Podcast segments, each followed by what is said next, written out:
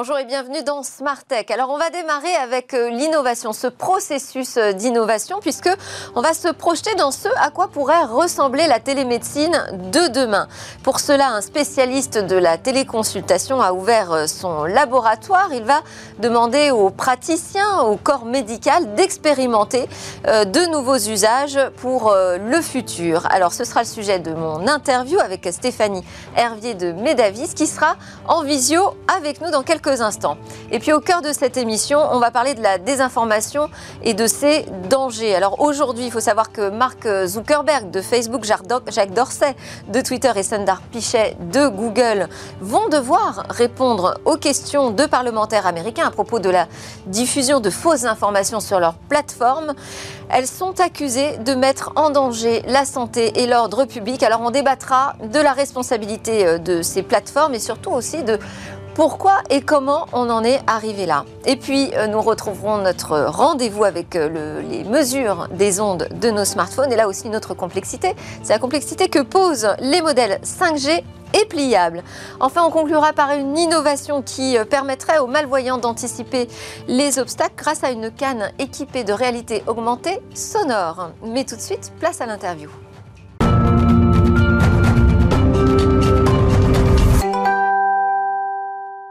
Alors on démarre euh, cette émission par euh, l'innovation, je vous le disais, un lab euh, s'est créé pour inventer, réfléchir et co-construire à la télémédecine de demain. On en parle avec Stéphanie Hervier, cofondatrice et directrice générale de Medavis, qui développe et, vend une solution de téléconsultation aux professionnels de santé. Bonjour.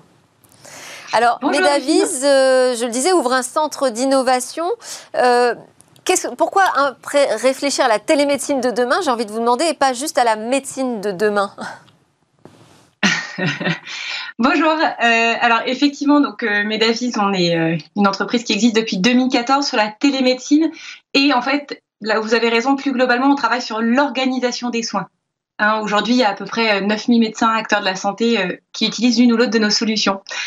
Euh, bah, est-ce que, est que, pour vous, euh, la télémédecine, c'est l'avenir de la médecine ou on aura toujours ces, ces deux choses en parallèle, c'est-à-dire la médecine pratiquée euh, dans un cabinet physique et la télémédecine? Non. Non, non, pour nous, la médecine, ça doit rester avant tout de la médecine physique, de la médecine clinique.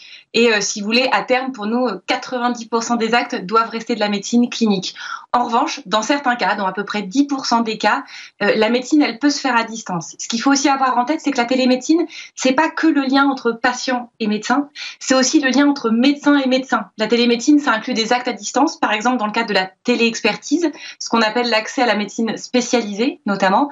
Et ça, ce sont des parcours qui peuvent se faire à distance entre médecins et qui servent vraiment le parcours de soins euh, du patient euh, et, donc globalement la santé du patient. Et alors là, vous, réfléchissez aux innovations euh, euh, qui pourraient nous permettre d'avoir peut-être de nouvelles pratiques à distance, mais est-ce qu'on n'a pas déjà beaucoup à faire aujourd'hui? Parce que la téléconsultation, elle est timidement développée encore, hein, même si pendant la crise Covid, il y a eu une accélération. Par exemple, chez, chez Medavis, vous avez eu combien de téléconsultations l'année dernière?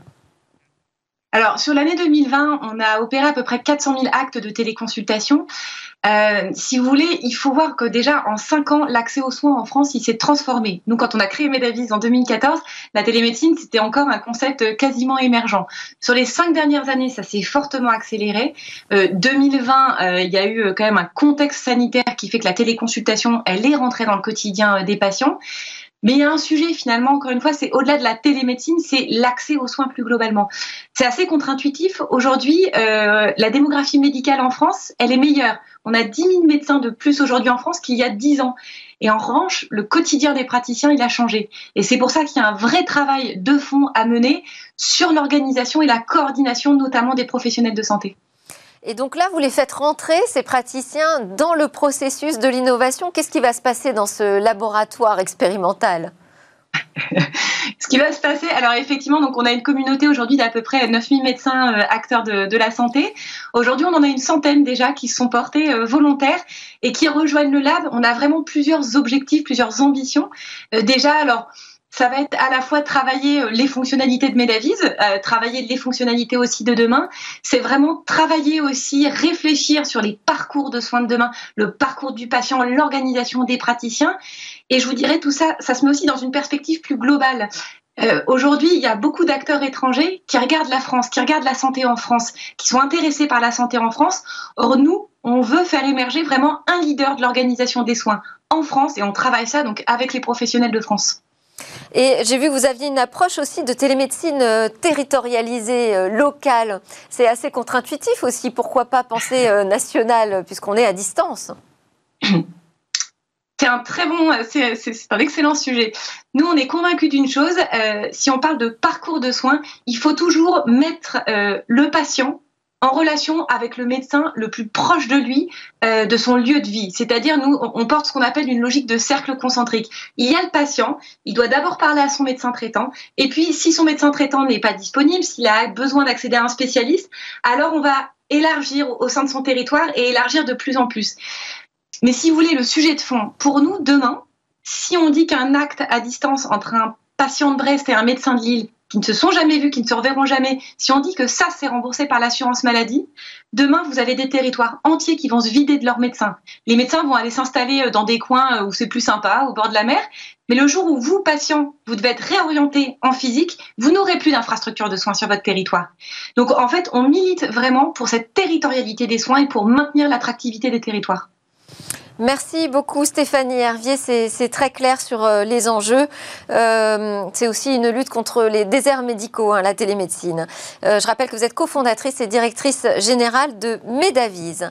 Alors tout de suite, c'est l'heure de notre talk. On change de sujet, on quitte, on quitte pas totalement la santé. On va parler de la désinformation et justement, est-ce qu'elle met en danger parfois notre santé publique?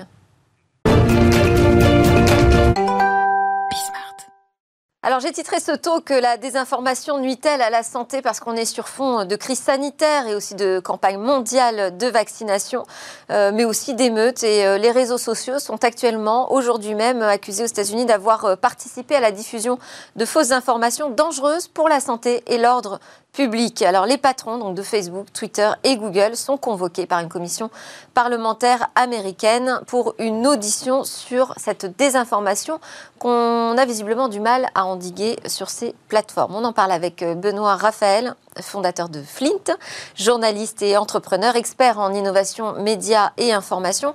Flint, euh, en quelques mots, euh, je dirais, c'est une méthode, des ressources et une technologie fondée sur l'intelligence artificielle et collective qui renouvelle le rapport du public à l'information. Et nous avons Aude Favre en visio, euh, qui est journaliste également, créatrice de la chaîne YouTube What the Fake, qui lutte contre la désinformation. Et peut-être aurons-nous, Maître Doutrio, on essaye de se connecter euh, avec elle, avocate cofondatrice du cabinet Juris Défense, maître de la chaire Cyberdéfense et cybersécurité des écoles de Saint-Cyr. Alors on va commencer ensemble, Benoît. Euh, ce problème de la désinformation, euh, il est où Parce que bon, on voit qu'on a des armées de modérateurs qui sont en place, et donc on a l'impression que ces plateformes font en sorte de réguler ce qui passe sur, euh, sur les réseaux sociaux, et pourtant ça fonctionne pas. pourtant, on voit ces désinformations se multiplier, même prendre de l'ampleur. Alors pourquoi? Quelle est votre explication là-dessus? Est-ce que c'est un problème d'engagement de, nécessaire sur ces plateformes qui, qui crée un vice? euh, le vrai problème, en fait, c'est la, machine qui a été créée par les réseaux sociaux, essentiellement Facebook, parce que c'est celle qui fonctionne avec des algorithmes de recommandation. Ce sont ces algorithmes qui vont vous dire, si vous cliquez sur cette info-là, on va vous en proposer d'autres, et puis vous ressemblez à telle personne, etc. Et, euh, et ce qui est un peu moins le cas sur, Twitter, par exemple. Euh, le problème, c'est qu'en fait, ces algorithmes, on a intégré maintenant ce qu'on appelle du machine learning, donc de l'intelligence artificielle, et ils, donc ils apprennent tout seuls.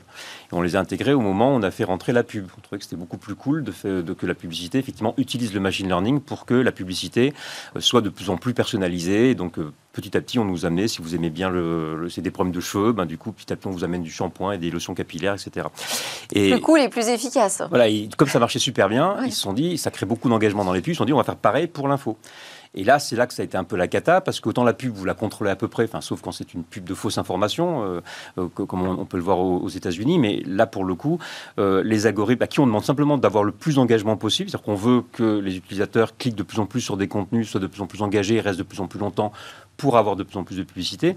En fait, les algorithmes, petit à petit, se sont, ont, ont, calculé mathématiquement que les contenus les plus extrémistes, les contenus les plus racistes, les contenus les plus faux, en fait, c'était ceux qui créaient le plus d'engagement. Donc, naturellement, non seulement ils ont amené euh, plus de contenu extrémiste en fait aux utilisateurs, mais ils ont surtout, et c'est ça qui est, plus inquiétant, on va dire, quelque part, et qu'il faut, qu'il faut observer, ils ont euh, amené des contenus extrémistes à des gens qui ne l'étaient pas, et de plus en plus. notamment, il y a plus de 60%. C'est ça, c'est parce qu'on a beaucoup parlé de l'enfermement dans des bulles informationnelles qui euh, laissent à penser que euh, quand on a une tendance complotiste, eh bien, on va être conforté dans ces théories du complot. Mais là où vous dites qu'il y a un nouveau problème qui arrive, c'est que des personnes qui n'étaient pas du tout dans ces mouvances complotistes commencent à y être amenées, en fait, commencent à ces groupes Oui, c'est ce qu'explique un petit peu Tristan Bandès France de, Conspiracy Watch en expliquant qu'en fait les, les, théories complotistes, par exemple, si on peut vraiment les appeler comme ça, en tout cas on va dire des euh, des, une approche très extrême de l'information, extrêmement défiante par exemple, euh, et, donc très perméable aux fausses informations, étaient souvent euh, des groupes très, très, très minoritaires en fait. Et que effectivement les réseaux sociaux leur ont permis d'avoir une audience beaucoup plus large et de, de, devenir un tout petit peu plus massif aujourd'hui. Et ça, on, on l'explique assez bien. Alors il y a une enquête qui a été faite par le, MIT, donc, l'Institut technologique célèbre euh, à Boston, euh, qui, qui, a euh, donc auprès des ingénieurs de Facebook et qui montre qu'effectivement les, robots avaient tendance, les algorithmes avaient tendance en fait à, faire s'inscrire, à proposer des groupes privés Facebook extrémistes à des gens qui ne l'étaient pas en fait, et petit à petit de, plus en plus. Et la plupart des gens qui sont, il y a plus de 60% des gens qui sont dans ces groupes extrémistes l'ont été par la recommandation des algorithmes. Donc petit à petit, les algorithmes ont modifié euh, pas de façon pernicieuse. Encore une fois, les robots sont très cons. Hein. Enfin, je, rappelle toujours cette grande vérité de l'intelligence artificielle. Ils veulent simplement avoir de l'engagement. Donc, mathématiquement, en fait, ils vont proposer des groupes. Donc, le groupe est beaucoup plus enfermant parce que là, on va se retrouver. Il est très mis en avant en fait sur Facebook. Hein, donc, les contenus qui sont dans les groupes privés. Euh, et donc, euh, effectivement, petit à petit, ce comportement en fait est provoqué. et on, donc, des gens qui étaient minoritaires extrêmes se, se voient rejoints par des gens qui n'étaient pas extrémistes parce qu'ils ont été petit à petit alimentés en contenu extrémistes par les, algorithmes. Oui, euh, ils appellent ça euh, la polarisation. En fait, on devient de plus en plus extrême au fil du temps. Euh, et ce chiffre que vous avez rappelé, 64% hein, des adhésions à des groupes sont dus à leurs outils de recommandation. C'est assez effrayant. On va donner la parole à Aude Fabre. Bonjour Aude. Bonjour. Alors, donc vous, vous êtes engagé, je dirais, au quotidien dans ce combat contre les, les fake news. Vous en voyez les dégâts, c'est ça qui vous a motivé dans votre combat? Alors, première chose, euh, c'est, je suis justement actuellement dans un collège, euh, voilà, au Plessis Trévis, donc c'est la semaine de la presse, donc effectivement, voilà, je suis engagée à travers ma chaîne YouTube, comme vous l'avez dit, mais aussi à travers l'association Fake Off que je, voilà, que je préside et qui a, qui compte plusieurs dizaines de journalistes qui interviennent dans les collèges, dans les lycées. vous me parliez des dégâts de, de, de, la, de la désinformation, c'est ça? Euh, je, je, pense que c'est quelque chose qui n'est pas assez euh, pris en compte, qui n'est pas assez mesuré. C'est-à-dire que euh, chez les jeunes, mais chez, chez, chez, chez, plein de gens, je veux dire, on ne se rend pas compte souvent qu'en bout de chaîne, il y a des gens qui trinquent, il y a des vies qui sont parfois très sincèrement brisées par la désinformation, par ces effets de meute en fait qui se déroulent aussi, qui sont propulsés aussi, comme disait Benoît, par les par les algorithmes, en fait, dès qu'il y a un clash, dès qu'il y a quelque chose de fort, etc. Euh, et, et, c'est ce qu'on rappelle aussi, nous, euh, à FECOF régulièrement, c'est les victimes de la désinformation qui sont vraiment extrêmement nombreuses et personne n'est à l'abri. Et c'est ça aussi qui, est assez terrible quoi, dans la société actuellement. Alors, euh, vous, vous diriez que c'est la photo plateforme ou pas? Parce que Finalement, on peut aussi constater que ces plateformes euh, travaillent avec euh, les médias. je ne sais pas si vous avez des collaborations avec elles, mais il y a des programmes de vérification qui sont euh, mis en place. Hein. Oui, il y en a. Après, euh, moi, tous les jours, sur, euh, sur n'importe quelle plateforme, je trouve des choses, euh, enfin, je tombe de haut. Donc, je me demande quelle en est l'efficacité réelle, même si je sais qu'il y a eu voilà, un peu de ménage de fait sur YouTube dernièrement, notamment avec la crise Covid, etc. pour parler par exemple de YouTube, euh, moi, je suis pas contre. On m'a déjà fait le, on m'a déjà fait la remarque. Oui, mais du coup, tu voudrais supprimer des contenus juste parce que euh, ils racontent euh, potentiellement n'importe quoi, etc. Non, moi, je veux pas spécialement les supprimer. Je veux dire la liberté d'expression, etc. J'ai pas de souci. Mais c'est effectivement ce problème de recommandation qui est un vrai souci. là, je, vais tout à l'heure parler à, à, des, à des collégiens, quasiment tout le temps, je suis encore sûre, qui vont me parler. Je leur demande toujours ce qu'ils ont vu sur YouTube dernièrement. c'est des choses qui ne sont pas allées chercher et qui sont des contenus problématiques qui leur sont arrivés en fait. Euh, donc tant que ce système-là existe, euh, on peut lutter, etc. Et c'est ce que je fais, et c'est ce que je suis pas du tout la seule, et c'est ce que Benoît fait aussi, et voilà. Mais c'est quand même effectivement le fond du problème, je trouve, quoi. Alors, on va donner la parole à Cécile Doutrieux de Juriste Défense. C'est problématique et ça, YouTube est tout à fait en capacité de le ah. faire, sauf que ça rapporte moins d'argent, forcément. Pardon, je vous ai coupé. Je voulais donner la parole à Cécile Doutrieux de Juriste Défense qui est euh, connectée avec nous apparemment. Bonjour, maître Doutrieux. Euh, est-ce qu'on peut dire que l'information ou la mauvaise information, la fausse information est punissable? Alors, euh, la, la, question en fait se pose, que la façon dont vous parlez des informations, pour nous juristes, en réalité, il n'y a qu'une loi en fait contre la manipulation de l'information qui date du 22 décembre 2018 et qui concerne essentiellement les, élections, les campagnes électorales. Euh, cette loi 2018, pour replacer le contexte, on viendra la plateforme évidemment, a été décidé suite aux campagnes de désinformation massive qui avaient eu lieu tout simplement lors des élections américaines de 2016, hein, l'élection de Donald Trump, et l'élection française de 2017 avec euh, le président actuel Emmanuel Macron. Et effectivement, on a constaté à cette occasion des campagnes massives de désinformation sur les réseaux sociaux. On a décidé d'encadrer en fait cette euh, lutte contre la désinformation qui en réalité a toujours existé. Hein. C'est pas un phénomène nouveau, c'est des informations massives. Et donc on a créé en fait un peu dans l'urgence un article du code électoral pour que dans les trois mois qui précèdent en fait une élection, il soit possible pour lutter contre ces fausses informations de saisir en urgence devant le juge des référés pour pouvoir effectivement euh, mettre un dispositif de signalement, lutter contre, euh, demander la transparence des algorithmes qui sont utilisés par Facebook, Twitter, YouTube, etc. Euh, je fais d'ailleurs une parenthèse. Hier, le président Emmanuel Macron euh, disait justement qu'il redoutait que lors des prochaines élections, il y ait une campagne de désinformation au nom de la Turquie. Il y avait des tensions au niveau géopolitique à ce moment-là. Donc nous, du point de vue purement juridique, il y a une loi pour lutter contre la désinformation, mais c'est une loi qui est réservée en fait à la politique, au monde politique qui nous représente nous en tant que citoyens. Mais c'est vrai qu'après, on a une qualité de, de, son qui est euh, vraiment très très médiocre. Euh, c'est un peu difficile de vous suivre, j'en suis désolée. Euh, je voulais faire réagir Benoît Raphaël sur cette question des algorithmes euh, on demande la transparence des algorithmes. Est-ce que c'est seulement possible aujourd'hui d'avoir une transparence sur les algorithmes d'un Facebook, par exemple? C'est méga compliqué. Euh, tout à l'heure, c'était intéressant parce que euh, ce, que, ce, qui est expliqué, c'est est-ce qu'on qu'on a, qu'on le droit ou pas de, donner une, fausse information? D'abord, qu'est-ce que c'est qu'une fausse information? Alors, effectivement, il y, a, la diffamation, etc., qui, font partie de la loi, mais, c'est difficile d'interdire, en fait, quelque chose qui est faux. C'est parce que c'est faux, en fait, que ça doit être interdit. Euh, et, donc, je trouve que c'est un, débat qu'on devrait encore euh, euh, prolonger parce que je pense que euh, il y a aussi la question de la manipulation euh, et il y avait des discussions il y, a, il y, a, quelques années sur les sectes, par exemple les phénomènes sectaires euh, qui pouvaient me, on parlait de manipulation mentale, comment est-ce qu'on peut arriver à, à, le, à, le voir. Moi je pense que, que, le débat il doit continuer en tout cas à se développer dans la société parce que c'est un problème qu'il faut prendre par tous les bouts.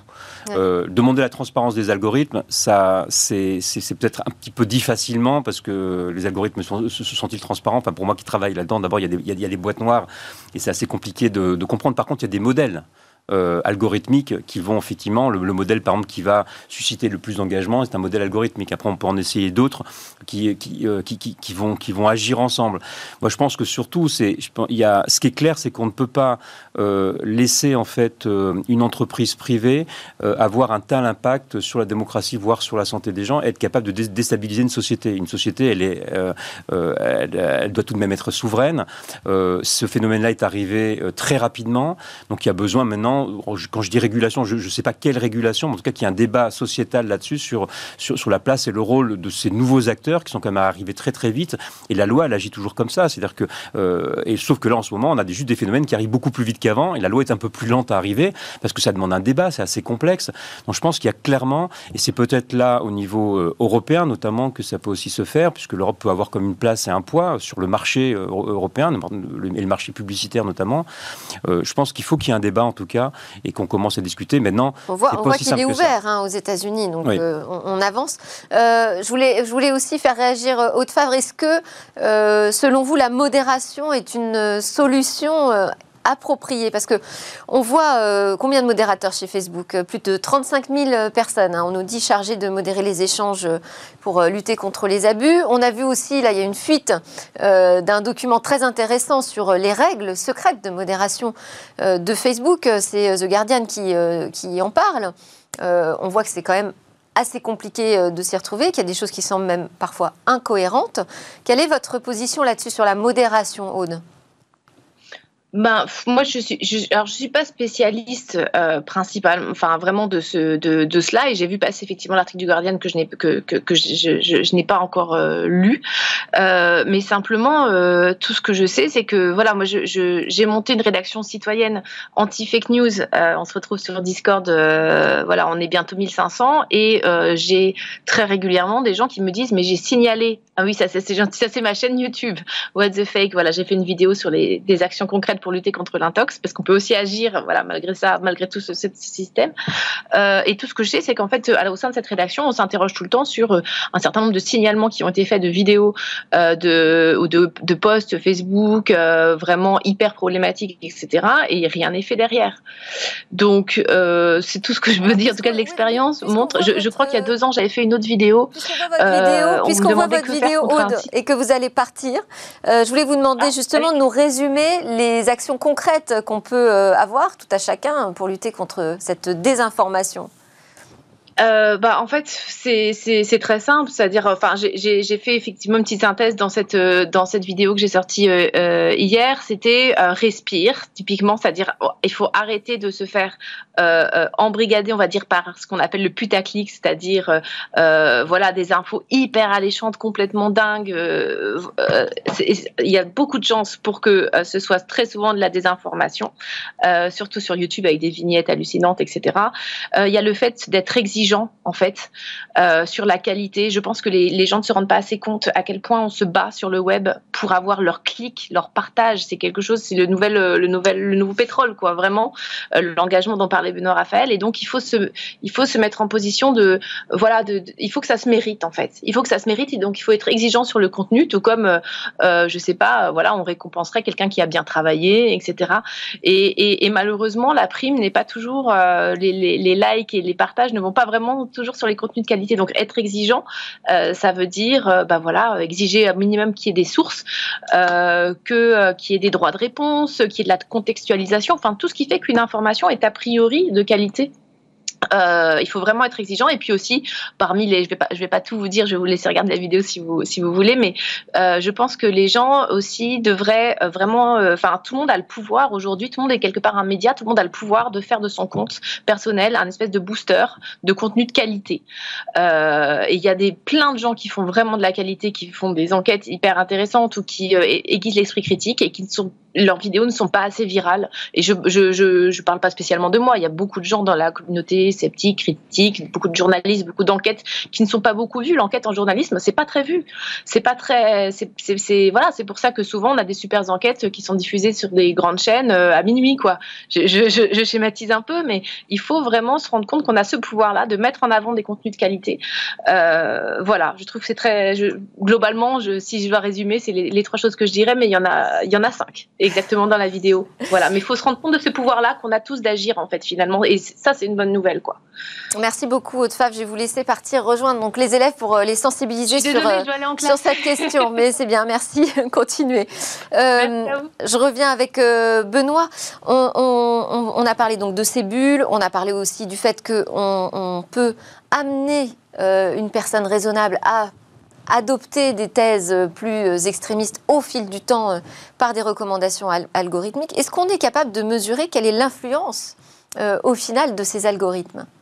L'influence sur, le, sur, sur, la vie réelle, vous voulez, dire C'est assez compliqué parce que c'est pour ça qu'il faut aussi être prudent parce que euh, on, a, on a bon dos d'accuser Internet en permanence, d'accuser les algorithmes euh, ou d'accuser les cons en général. Et, et le con, c'est toujours l'autre. il y a beaucoup de cynisme quelque part dedans. Là-dedans, je pense qu'il faut bien analyser les problèmes. Alors sur les élections américaines, par exemple, c'est pas complètement prouvé. Enfin, l'influence en fait des algorithmes sur l'élection directe de, de, Donald Trump, la plupart des études sont pas très, très claires. été un déclencheur hein, dans l'opinion publique. Hein. C'était un déclencheur parce qu'il y a eu beaucoup de fake news, parce que Donald Trump a surpris tout le monde, on l'a pas vu arriver. Maintenant, il faut aussi comprendre ce qui s'est passé sur le terrain. Et on dit souvent que les élections américaines se passent sur Internet. Euh, elles se passent beaucoup dans les télés locales et elles se passent beaucoup sur le terrain. Euh, moi, j'aimerais bien qu'on fasse une étude aujourd'hui pour comprendre pourquoi Biden a gagné. Euh, parce qu'on s'est affolé sur Trump, on a beaucoup analysé ça. Maintenant, il faudrait aussi analyser pourquoi Biden a gagné, parce que d'abord, c'est plutôt une nouvelle intéressante. Et, euh, les informations qu'on glane maintenant aujourd'hui montrent qu'ils sont allés beaucoup sur le terrain pour pousser les gens à voter. Et c'était justement le fait de pousser les gens à voter euh, qui, qui, a fait la différence. Et toutes les campagnes qui s'appuient sur Internet, Internet n'est qu'un euh, qu'un déclencheur et ensuite ça se passe sur le terrain. Mais comme le, printemps arabe. par exemple, sur la santé, sur les campagnes de vaccination, les anti-vaccins, est-ce qu'ils ont une réelle influence? Alors, l'influence est difficile à mesurer. Par contre, on, euh, on a vu effectivement qu'il y a des gens qui sont morts quand même euh, pour, euh, pour, pour avoir suivi des faux conseils sur des fausses informations. quelque part aussi, dans la vraie vie aussi, il y a aussi des charlatans. simplement là, c'est diffusé de façon un peu plus massive. Donc, c'est ce problème, en fait, encore une fois, de, on parlait de modération tout à l'heure. Le problème, c'est le biais dans les algorithmes, en fait, qui fait que ces, ces informations-là sont plus recommandées et qu'on va aussi modifier le comportement de gens qui n'avaient rien demandé, en fait, à la base.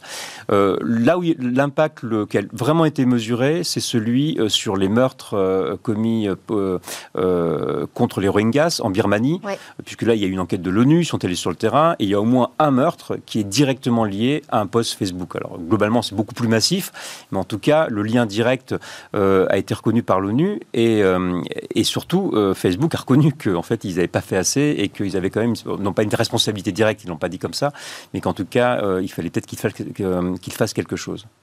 On va essayer de redonner la parole à Maître Doutrio. Euh, sur euh, cette question de la responsabilité des plateformes, est-ce que la bonne foi peut suffire? Parce qu'aujourd'hui, elles montrent pas de blanche, finalement. Elles s'expliquent hein, euh, sur leurs actions, alors peut-être un peu tardivement, mais en tout cas, elles font des déclarations, elles expliquent qu'elles n'ont aucun intérêt même à favoriser cette désinformation, alors si ce n'est ce biais de l'engagement et, et, notamment de l'engagement publicitaire, mais quel est, quel est le niveau de responsabilité pour vous de la plateforme. On disait est-ce que l'information est punissable, mais sinon, on punit qui? Le diffuseur, la plateforme, le premier à avoir euh, euh, fait euh, parler de lui sur une fausse information. On, on punit qui? Alors en fait, en premier lieu, on punit l'auteur. Euh, l'auteur du contenu, tout simplement. Euh, ensuite, on va chercher, s'il n'est pas possible d'identifier l'auteur, on va choisir effectivement de remonter à la plateforme ou à l'hébergeur.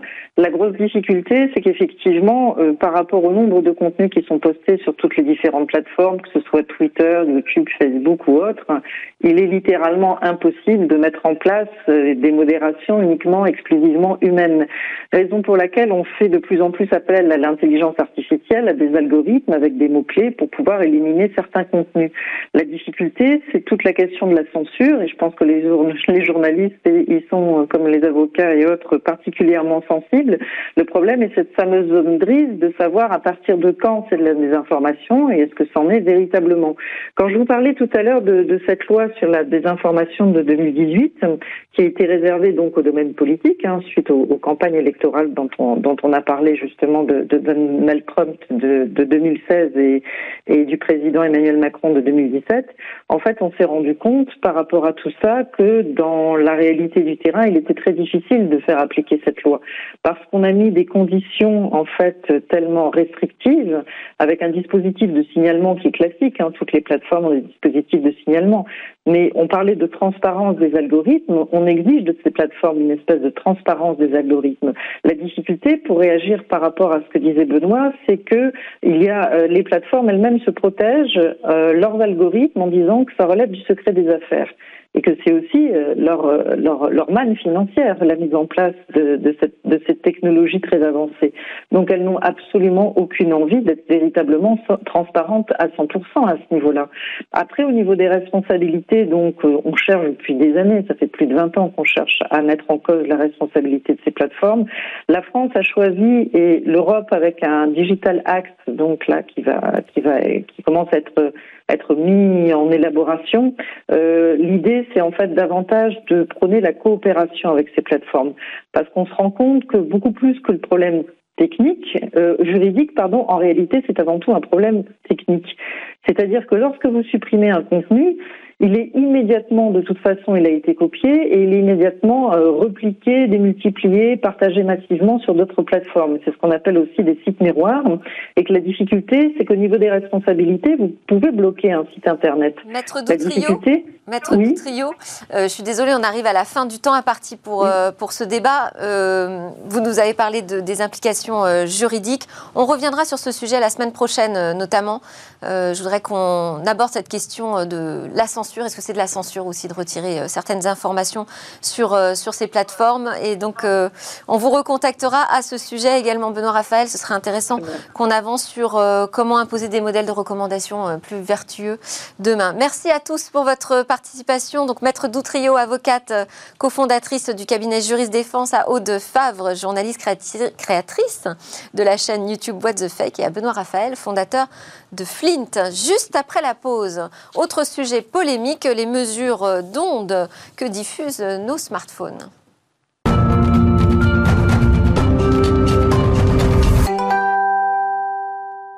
Nous voilà de retour sur le plateau de Smartech. On est euh, là pour notre rendez-vous avec euh, Stéphane Panetra, fondateur et président d'ArtFi, un des rares experts internationaux dans la mesure d'ondes électromagnétiques émises par nos smartphones et appareils connectés. Bonjour Stéphane. Bonjour Delphine. Aujourd'hui, on va s'intéresser au test du mobile pliable qui pose de nouveaux enjeux sur la mesure du DAS, le DAS, le débit d'absorption. Euh, on va le voir avec cet exemple. Hein, c'est le smartphone pliable de Samsung, le Z Fold, que vous avez pris avec vous et vous avez effectué des mesures d'émission dessus. Exactement. Donc c'est euh, ce mobile qui. Euh, donc, le mettre encore plus haut. le mobile, voilà, qui a donc la particularité, ce mobile, d'être pliable. Et donc, effectivement, lorsqu'on l'ouvre complètement, il devient quasiment une sorte de tablette. Donc c'est un produit deux en un quelque part. C'est ça qui est super, non? Oui, ça ouvre tout un tas de perspectives et il est 5G. Et alors, comment on réalise des mesures sur ce type d'appareil? Eh bien, justement, comme c'est un produit deux en un, il y a quasiment deux fois plus de mesures à faire pour caractériser un appareil comme celui-ci. Il y a toutes les mesures où on le considère comme un téléphone mobile classique, où il faut le tester à la tête, il faut le tester au corps, à différentes distances, et aux membres conformément aux réglementations en vigueur dans les différentes zones géographiques du monde. Mais il faut également le tester lorsqu'il est en position ouverte. Et là, comme il n'y a pas... Qu'est-ce que ça change Eh bien, si vous voulez, les, le DAS, les, ondes électromagnétiques, euh, sont très directement liées à la façon dont les euh, courants électriques circulent en surface de ces objets. Et donc, effectivement, dès qu'on change la configuration mécanique, ou lorsqu'on change un composant à l'intérieur, eh bien, ça vient changer le DAS. Et donc les valeurs de DAS sont très différentes lorsqu'on change la position à la tête, lorsque l'on positionne le téléphone mobile à différentes positions du corps, et lorsque l'on ouvre ou pas le téléphone. D'accord. Et alors, donc vous avez effectué euh, combien de mesures euh, au total sur cet appareil? Alors, on a, alors, je vais prendre les notes exactement. On a 110, 177 mesures qui ont été réalisées sur ce téléphone. Euh, et on les a sélectionnées dans le lot de l'ensemble des mesures à faire, qui s'élève euh, à 5000. D'accord. Pour la configuration euh, smartphone, euh, dans tout un tas de configurations. D'accord. 5000 mesures, ça c'est ce qu'on doit appliquer comme procédure pour n'importe quel smartphone 5G aujourd'hui? Voilà, ça a augmenté avec la 5G, c'était un peu moins avant. D'accord. Il faut rajouter 3000 mesures supplémentaires lorsqu'on ouvre le téléphone mobile pour le tester en configuration tablette en quelque sorte. D'accord, parce que euh, c'est plus ou moins ouvert, c'est ça? Il y a différents... Euh, Alors vous, vous soulevez un point intéressant, c'est qu'une fois qu'on a euh, mesuré le mobile en configuration smartphone classique, que l'on l'a mesuré ensuite dans une configuration ouverte, C'est vrai que ce téléphone mobile pose la question de savoir, mais qu'est-ce qui se passe en termes de performance euh, lorsque je le pose comme ça euh, dans mes mains, ou est-ce que je peux l'utiliser vraiment ou pas Donc, il y a, dans, la régulation euh, internationale, il y a la question de est-ce que c'est un usage intentionnel possible? On appelle ça en anglais le foreseeable intended use. Et là, on laisse un petit peu le constructeur face à ses responsabilités tout seul, ou le régulateur tout seul face à une décision. La norme, dans ce cas-là, ne les aide pas car elle n'a pas décrit précisément comment mesurer un tel euh, produit. Et donc, ils sont face à leurs responsabilités, et donc c'est pas forcément toujours très confortable. Ils font leurs propres tests pour vérifier qu'il n'y a pas de cas qui donnent des valeurs plus élevées en termes d'exposition humaine aux ondes. Là où, évidemment, ça apporterait plus de confort pour un constructeur et pour les régulateurs d'avoir quelque chose qui soit clairement décrit dans une norme. Donc parce qu'aujourd'hui, on, c'est tout à fait normé quand on a un smartphone classique. C'est pas le cas quand il est euh, modulaire, c'est ça? Oui, alors c'est déjà euh, normé pour un téléphone classique, mais il y a déjà dans ce cadre-là des évolutions à apporter pour soutenir les évolutions technologiques. On en a parlé dans certaines chroniques au niveau de la 5G, la complexité des signaux. Cette capacité des téléphones mobiles à changer leur niveau de puissance lorsqu'ils euh, ont des capteurs qui détectent la présence ou pas d'un corps humain à proximité d'eux. Donc tout ça, ça nécessite des accompagnements évolution normative, mais alors avec, en plus, effectivement, cette ouverture, fermeture des téléphones, ça vient poser encore des questions supplémentaires pour soutenir les industriels face à leurs responsabilités légales dans ce contexte. Et, dans les mesures que vous avez réalisées, on est comment par rapport aux seuils euh, acceptés Donc on respecte les seuils, on respecte les seuils. Dans tous les cas de figure, vous avez testé Oui, on a fait un certain nombre de tests aussi avec quelques positions intermédiaires en termes d'investigation euh, et on n'a pas détecté de cas au-dessus des seuils. On, on, est, on flirte les seuils, limite, hein, mais on, on, est dedans. Donc avec les dispersions en production, euh, puisque vous savez qu'on ne teste pas tous les téléphones aujourd'hui, il faudra donc être vigilant. Alors, euh, j'avais fait les comptes, mais enfin, sur le nombre de mesures, donc on serait à 8000 tests, c'est ça, à réaliser sur un, smartphone 5G euh, pliable. Euh, ça prend combien de temps? Alors, avec. J'imagine qu'il y a une course quand même à la sortie. Ah bah, c'est une excellente question. Il y a une vraie course. À la mise sur le marché du, smartphone ah, il y a un enjeu. Il y a un enjeu de time to market pour, pour, ces, pour les constructeurs. Donc, on est sur des ordres de grandeur avec les normes qui sont actuellement en place depuis 20 ans 5 semaines à 6 semaines de tests sur un téléphone comme ça pour un laboratoire de certification. C'est énorme. C'est juste euh, une situation potentiellement de blocage en fait industriellement. Et donc c'est l'enjeu aussi des nouvelles normes euh, qui permettent elles de faire ça en deux jours. Un enjeu euh, sur la vitesse et puis sur la quantité parce que là le, temps que vous donnez, que vous indiquez, c'est sur un modèle. Exactement. Donc on imagine si on doit tester tous les téléphones, comme on l'avait dit, un mobile sur un million testé aujourd'hui, tester tous les téléphones, il faut avoir une procédure, une procédure industrielle pour tester en temps réel.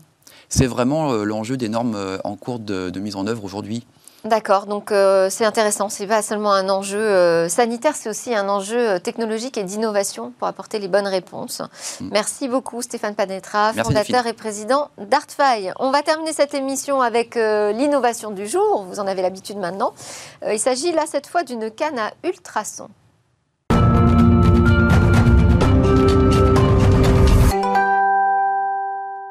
Bonjour Cécilia Sévry. On va voir aujourd'hui comment la technologie accompagnera les malvoyants. C'est un sujet qu'on a abordé plusieurs fois ici euh, et sur lequel vous revenez aujourd'hui avec une technologie prometteuse. Oui, c'est un dispositif qui va assister les personnes euh, malvoyantes pour permettre de sécuriser au maximum leur déplacement à l'extérieur parce que les cannes aujourd'hui évitent les obstacles au sol, bien entendu, mais on n'est pas à l'abri d'en rater un, surtout quand il s'agit d'obstacles en hauteur. Par exemple, si un camion ben égaré au bord du trottoir, on va pouvoir détecter la roue, mais pas la longueur euh, de la remorque derrière.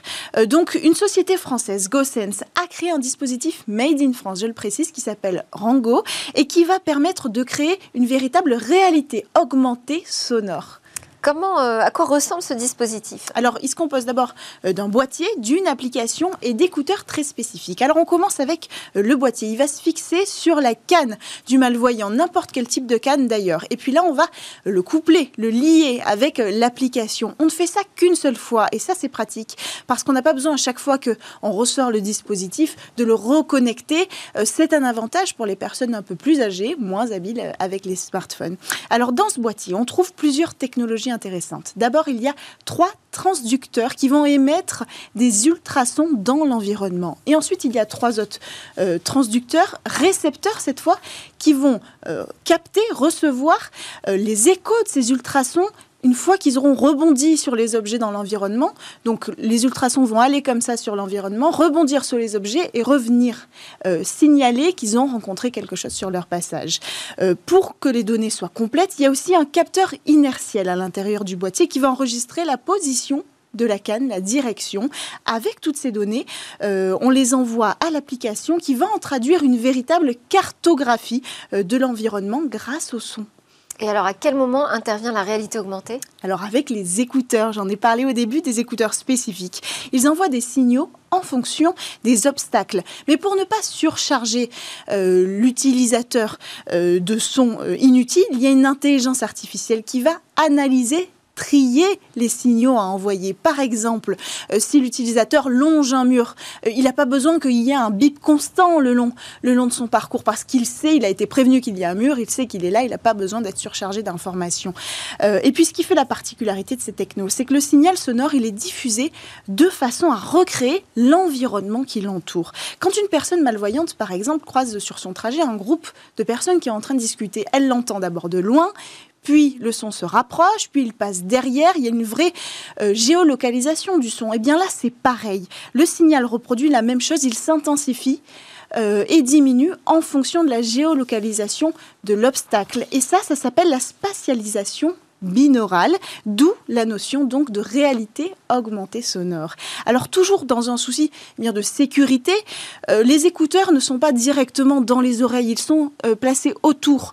L'idée, bien sûr, c'est que euh, l'utilisateur ait toujours accès à la réalité, c'est-à-dire accès euh, au son réel qui l'entoure. C'est très important pour des personnes malvoyantes. Et puis pour finir sur les écouteurs, qui sont quand même une belle techno, euh, la société prépare une nouvelle version d'écouteurs. Ceux-ci sont filaires. La nouvelle version sera Bluetooth. C'est déjà un avantage. Euh, ce sera plus confortable. Et puis surtout, ils veulent ajouter deux capteurs inertiels de chaque côté, de même qu'on en a un dans la canne, dans le boîtier. Et ces capteurs, ils pourront, avec davantage de précision, géolocaliser l'espace avec la position du corps et de la tête de l'utilisateur. Et elle sera disponible quand, cette canne intelligente? Elle est disponible depuis quelques semaines seulement, ce, boîtier. Il y avait déjà un boîtier avant, mais toutes ces nouvelles techno avec les écouteurs et la réalité augmentée vient de sortir. Et le dispositif, il est en cours de certification CE à usage médical pour euh, évidemment pouvoir être remboursé par la sécurité sociale parce que ça coûte cher, ça coûte 2000 euros aujourd'hui, mais pour l'instant 75% euh, sont remboursés par les maisons départementales des personnes handicapées. Merci beaucoup Cécilia Sévry, merci à tous de nous avoir suivis, à suivre le lab avec euh, les entreprises du numérique qui viennent pitcher et moi je vous retrouve demain pour de nouvelles discussions sur la tech.